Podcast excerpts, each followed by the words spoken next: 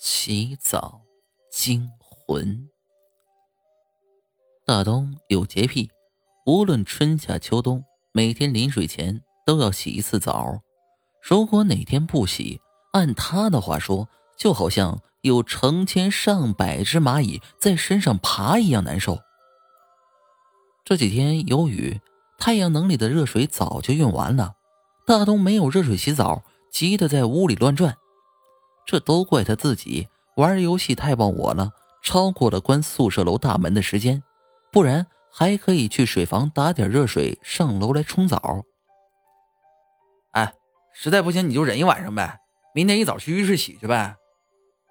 室友提倡道。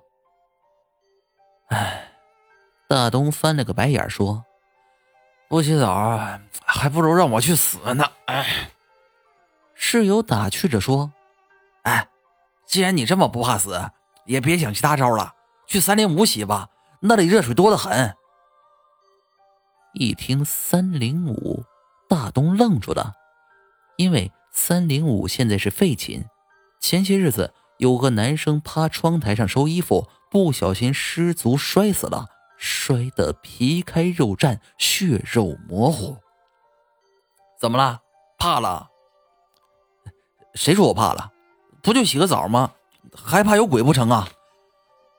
大东赌气似的拿上换洗的衣服走了。三零五寝室并不远，就在走廊的尽头。一推开寝室的门，明显感觉有股压抑的恐惧感扑面而来。大东心跳加速，三步并作两步跑进浴室里。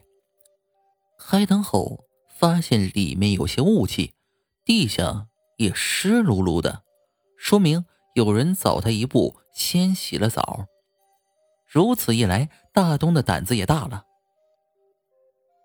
正洗着，浴室的灯忽然一闪一闪的，没过一会儿就彻底熄灭了。大东在心里骂了句脏话，他又忘了。寝室的熄灯时间到了，原本消除的恐惧在黑暗的屋子里又再次卷土重来。大东咽了几口唾沫，顺手抓了件衣服披上，就跑出了三零五，冲进自己的寝室，躲进了被窝。幸亏室友已经睡下了，不然看见他这副怂样，指不定怎么笑话他呢。睡到半夜，大东感觉不对劲儿，好像有水滴在他脸上。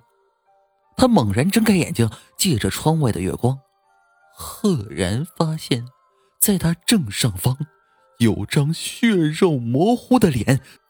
再往下看，他整个身子都血肉外翻，没有皮。我生前没洗成澡，刚刚在洗澡，你进来不仅霸占了我的水龙头，还拿走了我的衣服。